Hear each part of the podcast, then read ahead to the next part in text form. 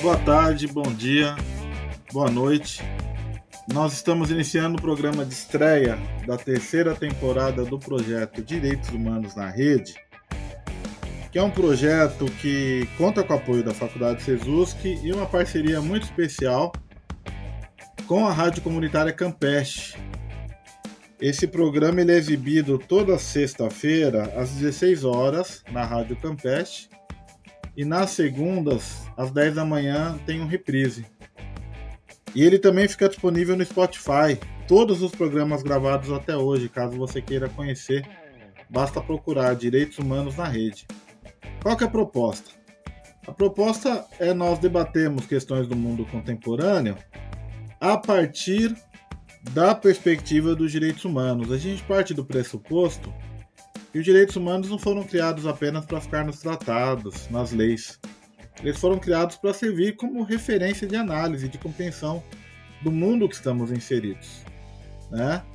E o tema de hoje é um tema por demais importante, que são os direitos humanos e a questão indígena. A nossa bancada ela é formada pela Maria Luísa Killian. Tudo bem, Maria? Como é que vai? Tudo certo. Sempre bem feliz de estar participando. Que bom, sempre bem-vinda. E também com a Maria Júlia. Como vai, Maria Júlia? Nicolode, tudo bem com você? Tudo, tudo tranquilo. Que bom. E temos como convidado especial o Luiz Felipe Bueno, graduado e mestre em Direito, e é servidor público pela na FUNAI. Então, Luiz Felipe é um, um, um profundo conhecedor da questão indígena. Eu sei que ele não vai falar isso pela sua modéstia, mas eu, que o conheço de alguns anos, inclusive o Luiz é um grande amigo, eu, eu penso, para mim, ele é uma referência, assim, alguém que não só conhece, mas como atua na prática, de forma muito próxima a essas questões. Luiz Felipe, é um grande prazer, uma honra recebê-lo no programa Direitos Humanos na Rede. Como Samuel, é que você vai? Maria Luísa, Maria Júlia, tudo ótimo, muito feliz e honrado aqui por poder estar participando dessa conversa com vocês. Nós temos um cuidado sempre de escolher músicas temáticas e eu tive uma uma aproximação com algumas músicas de grupos indígenas, sabe, Luiz Felipe? E nessa edição eu vou compartilhar algumas delas e vocês vão ver que são músicas lindíssimas, certamente o Luiz conhece muitas. Eu acho que vai ser uma oportunidade também da gente ter essa aproximação, Luiz. Além da sua fala, mas também uma aproximação sonora com essa cultura que nos é tão cara. Kale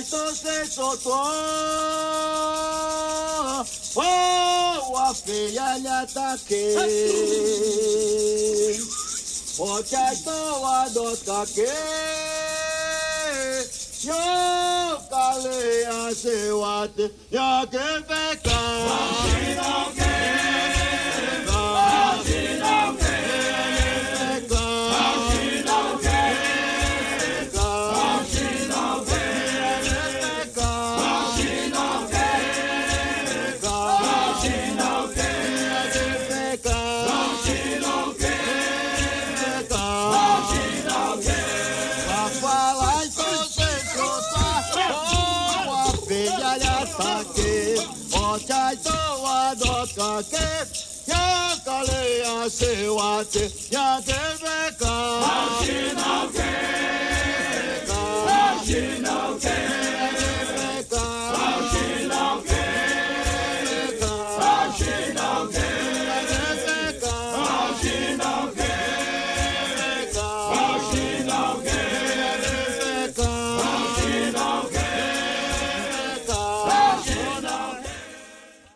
Luiz, você indicou para a gente um texto muito interessante da grande maestrina, professora Manuela Carneiro, né? E o nome do texto era justamente a questão indígena.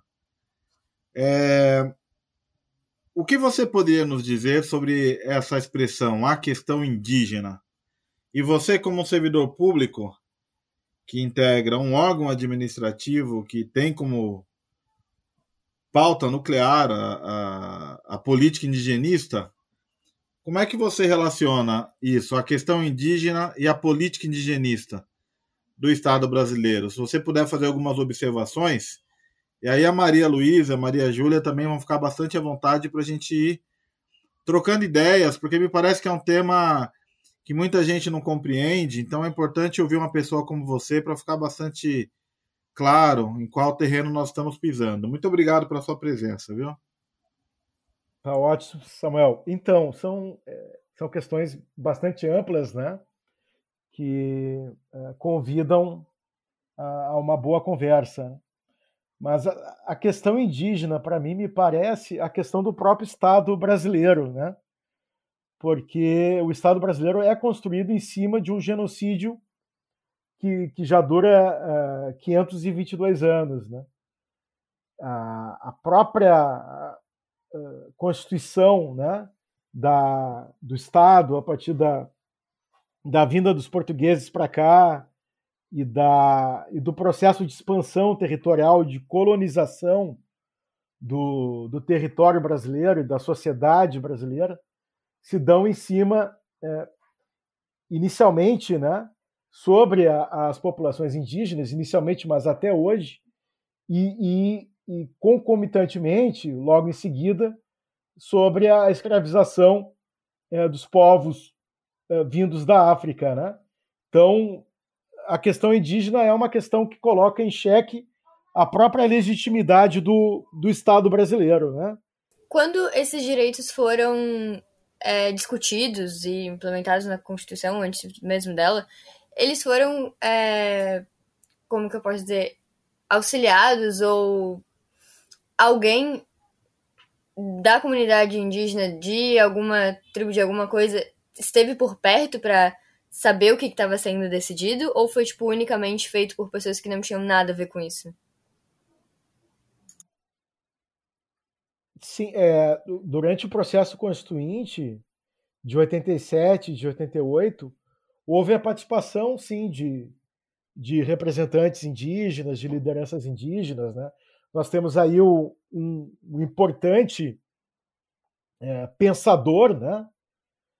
indígena e brasileiro e mundial, que é o Ailton Krenak, que eu inclusive recomendo, ele, ele tem livros publicados, três livros publicados muito interessantes, três ou quatro, é, publicados recentemente, e ele participou da, do processo constituinte, né, que foi o processo de, de elaboração e de discussão é, das leis que passariam a, a, a, a, ser tratadas né, como a Constituição brasileira que está em vigor até hoje.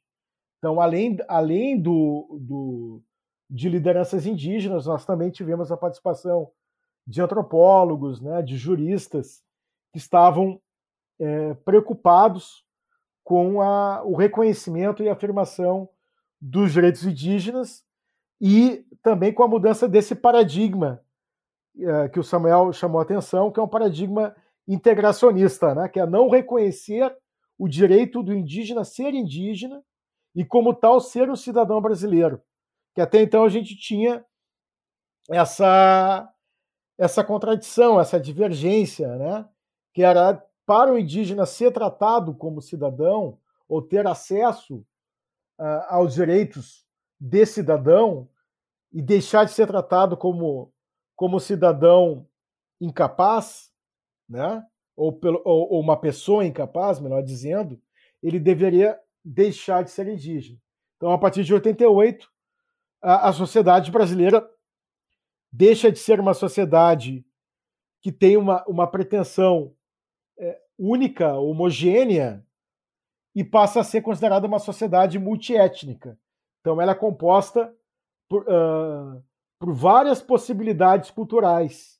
Uh, e, e, os indígenas são expressão forte dessas uh, possibilidades culturais distintas de um modelo colonizador ou de um modelo de vertente unicamente europeia. Né? Então, a gente tem no Brasil mais de 300 etnias, quase 300 línguas que são línguas indígenas né? e que eram faladas antes dos, dos portugueses chegarem aqui e dizerem que esse Estado era um Estado é, é, inventado né, e descoberto é, pelos europeus, como se as estruturas políticas e sociais e culturais que já existiam aqui fossem menos importantes né, do que aqueles diziam ser a única né, que vigoraria a partir de então.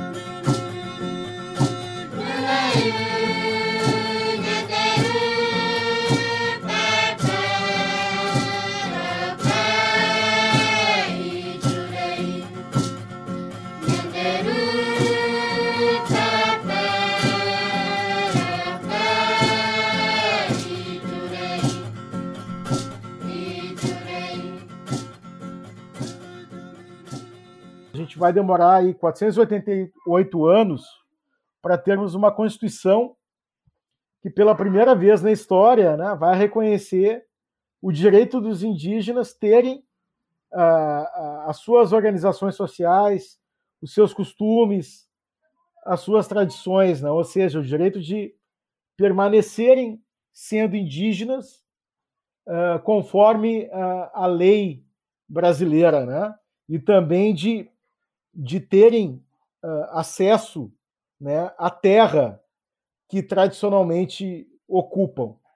Então, é, a, a, questão indígena, eu coloco que é, é a questão da legitimidade do, do Estado brasileiro né, e da possibilidade de um projeto democrático que traga a, a luz do dia né, as, suas, as suas próprias contradições e, e a sua violência né, sobre é, os povos originários né, e sobre também uh, o, os povos afrodescendentes, sobretudo. Né? E a dificuldade de trabalhar num órgão é, estatal, né, no órgão indigenista oficial do Estado brasileiro, é justamente de, é, de lidar com com todas essas contradições que permeiam né, as políticas públicas, que são implementadas até, até é, atualmente, né? E, é, e um momento é, histórico que é profundamente é, desfavorável né, a, a, políticas voltadas à promoção dos direitos indígenas. Né? Então, Acho que é importante ressaltar isso. É, depois de um, de um tempo de uh, posterior à Constituição de 88, né, em que, em que se viu algum progresso na, no reconhecimento e na implementação de direitos territoriais, mas também direitos sociais e de cidadania voltados para os indígenas, hoje a gente lida com um profundo retrocesso.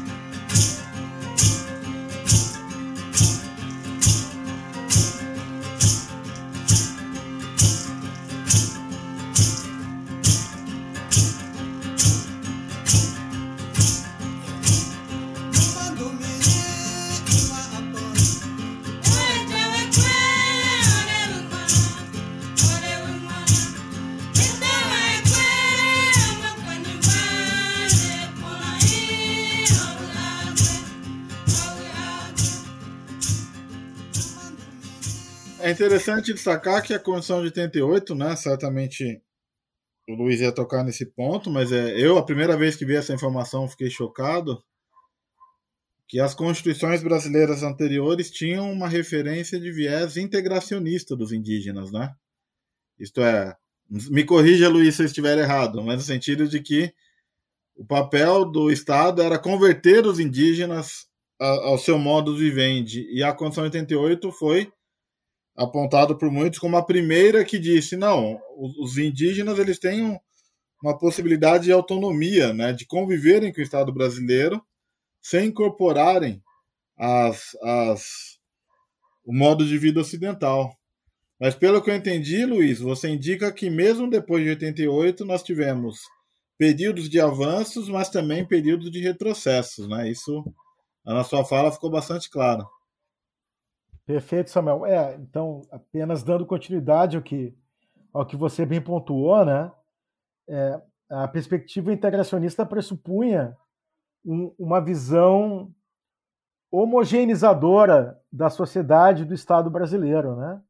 Então, é, um, um ideal, um suposto cidadão homogêneo, né, incorporado a partir de uma suposta perspectiva europeia, né, de integrado ao modelo de desenvolvimento é, baseado em um trabalho é, tipicamente de exploração né, é, capitalista.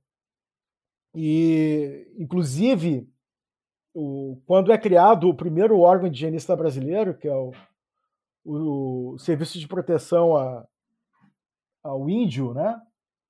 Ele tinha essa, essa finalidade de uh, localizar uh, trabalhadores indígenas né, no, no, no, meio do território nacional e integrá-los a, a uma compreensão de, de trabalho né, única. É, então, esse é um elemento bastante importante e ao mesmo tempo perverso, né, da, de um modelo de Estado de sociedade que vigorou no nosso direito até 1988 e que, é, respondendo à segunda parte da sua pergunta, continua, né, malgrado nós tenhamos é, positivado na Constituição e tenhamos aí um, um conjunto razoável de leis infraconstitucionais que reconheçam a autodeterminação dos povos indígenas e o seu direito de construírem as suas próprias formas culturais e, e cidadãs de participação na sociedade brasileira, o que a gente vê é, é, de alguns anos para cá é, é, um processo de desmantelamento desses direitos, né? É, agora é como se nós tivéssemos uma, uma visão uh, uh, cada vez mais uh, pautada por um produtivismo, mais uma vez, homogeneizador. Né? Então, o indígena é visto como, como uma figura que precisa ser incorporada a um processo produtivista, ou então ela é tratada como, como inútil, né? como, como preguiçosa, como inadequada à, à sociedade brasileira. Então, são uh, posições tipicamente antidemocráticas, né? E que vão uh, exatamente na direção contrária do que a Constituição de 88 tinha promulgado, né? Ou seja, reconhecer a diversidade como um valor da sociedade do Estado brasileiro e reconhecer nos povos indígenas vetores de promoção dessa diversidade e, e, de construção de uma sociedade é, pujante diferente, né? É, a partir de uma autodeterminação e não apenas a partir de uma adequação a modelos econômicos e de exploração econômica que, que são colocados e impostos de fora, né? ao invés de escutar né? e, de, e de aproveitar riquezas culturais que podem apontar para caminhos diferentes e muito mais é, vantajosos né, para a nossa sociedade.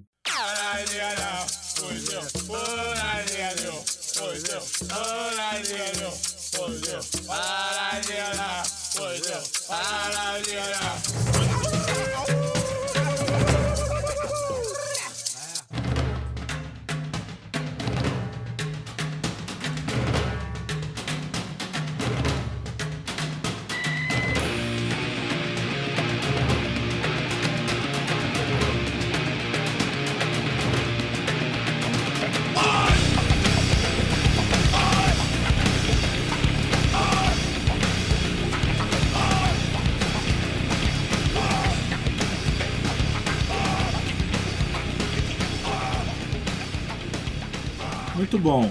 Com isso nós concluímos a primeira parte do programa de estreia da terceira temporada do Direitos Humanos na Rede. Esse programa teve como tema os direitos humanos e a questão indígena, e como convidado especial, o servidor público da FUNAI, Luiz Felipe Bueno, que é graduado em Direito e mestre pela Universidade Federal de Santa Catarina. O pressuposto do programa Direitos Humanos na Rede é que os direitos não foram feitos apenas para ficar nos tratados, nas leis, eles foram feitos para servirem como uma perspectiva de compreensão do mundo contemporâneo. A bancada de hoje foi composta por mim, Samuel Martins, Maria Júlia Nicolodi e Maria Luísa Killian.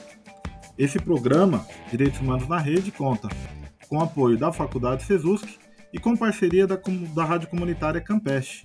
Ele é exibido na Rádio Comunitária toda sexta-feira às 16 horas, com reprise às segundas-feiras às 10 da manhã.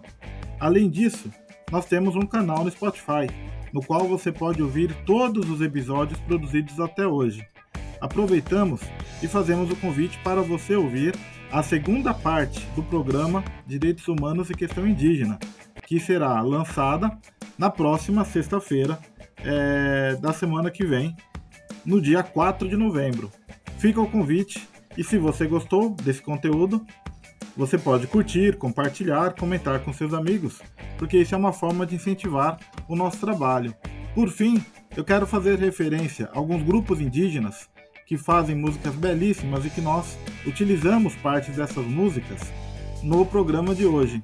Então eu destaco de forma muito atenciosa o grupo Povo Funil O, que é da região do Pernambuco, sendo a primeira música que nós passamos aqui nesse programa chamada Aunian Oque. E também destaco o grupo Teco Guerani, que é da região da cidade de Porto Alegre. Com isso fica o nosso abraço e agradecemos a sua oitiva e te convidamos para continuar acompanhando esse projeto tão interessante que fazemos com tanto gosto. Forte abraço e até mais.